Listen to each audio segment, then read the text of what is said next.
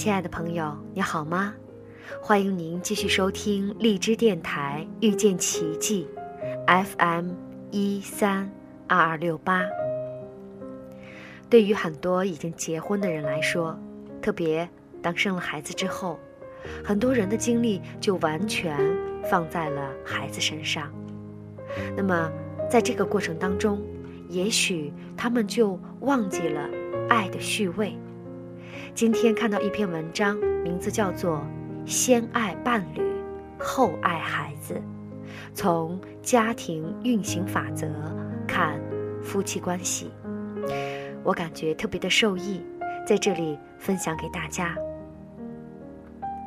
在一个家庭中，先有夫妻关系，然后才有亲子关系，因此，夫妻关系要优于亲子关系。建议已经为人母的都要读一读。很多家庭在发展的过程当中，夫妻生活的重心会渐渐地转移到孩子身上，夫妻之间也会渐渐忽略对伴侣的关注，而把爱全部给了孩子。有些甚至还会对伴侣产生种种不满，而将希望寄托于孩子。当然，孩子在享受过分关注和爱的同时，也不可避免地承担了诸多来自父母强行加予的期望、责任和压力。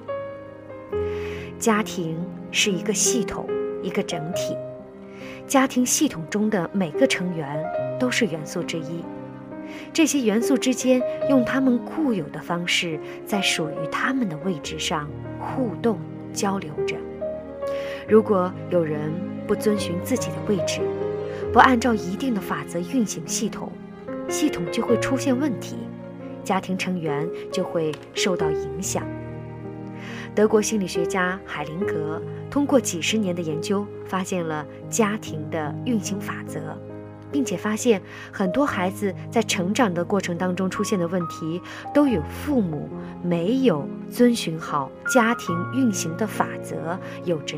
直接的关系，例如，当夫妻关系失衡或者模糊的时候，孩子潜意识里想要用自己的力量去拯救弱势的一方，而没有心思做自己应该做的事情。当父母对孩子的要求具有双重标准的时候，孩子潜意识里就很难遵循一个固定的标准，他会表现的。注意力无法集中。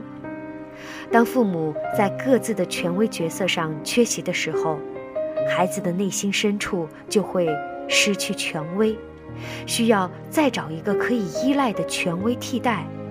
网瘾等症状就是这样的一种替代。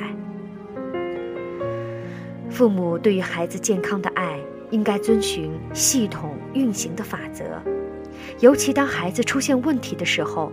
不能单纯的责怪孩子，而是要检视自己的教育方法和夫妻关系。孩子的行为像镜子一样，反映了家庭系统运作的情况。孩子所表现出来的问题，要回到家长身上来。我们可以通过与亲子关系有关的两个家庭运行法则，来窥探一下家庭的秘密。首先是序位法则，家庭中先出现的关系要优于后出现的关系。在一个家庭中，是先有了夫妻关系，然后才有了亲子关系，因此夫妻关系要优于亲子关系。当夫妻关系没有得到尊重的时候，亲子关系也不能良好的发展。很多人在有了孩子后，就忽略掉了伴侣，把所有的爱都投入到了孩子身上，这无疑是危险的，对伴侣、孩子、夫妻关系这三者都伤害很大。对伴侣的伤害，家庭中夫妻双方一方过于关注孩子的时候，就会冷落了另一方，被冷落的一方便会感到失去了意义和地位。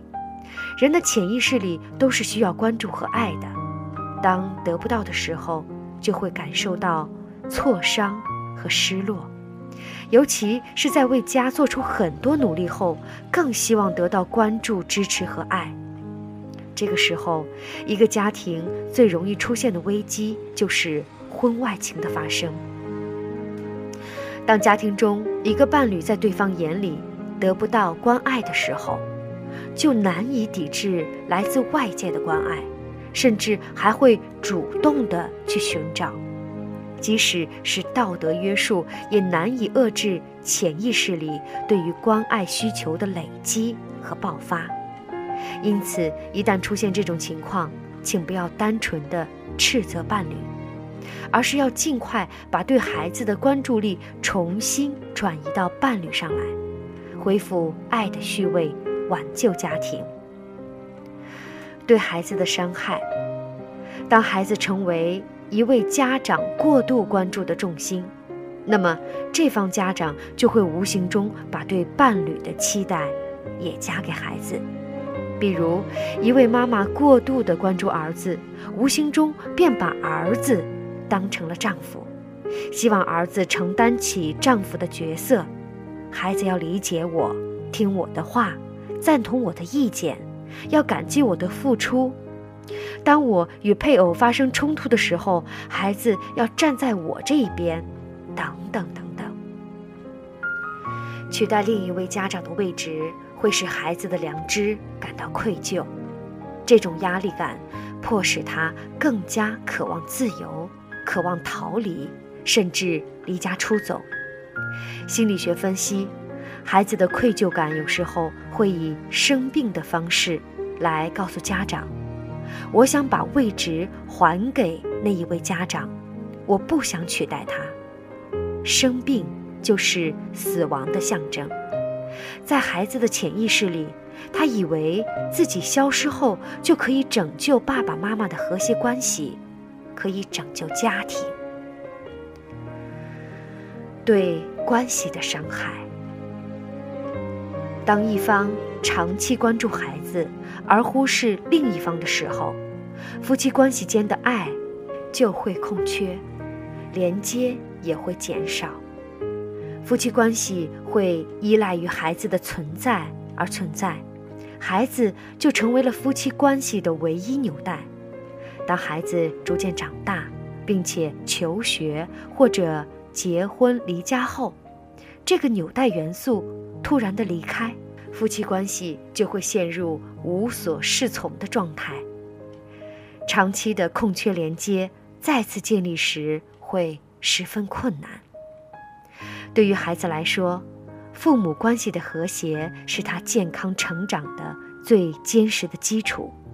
如果一个家庭疏忽了夫妻关系的建设，把做好爸爸或者好妈妈优先于做好夫妻来考虑，其结果是孩子得到一份不完整的爱，他会终其一生的尝试整合他们。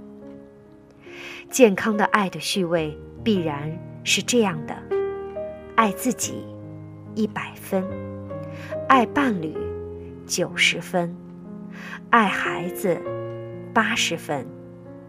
因为在系统中是先有了自己，然后有了伴侣，最后才有孩子。好，亲爱的朋友，今天我们就先分享到这里。明天我们继续分享，不要否定伴侣作为孩子父母的身份。好，感谢您的收听，我们下一期再会。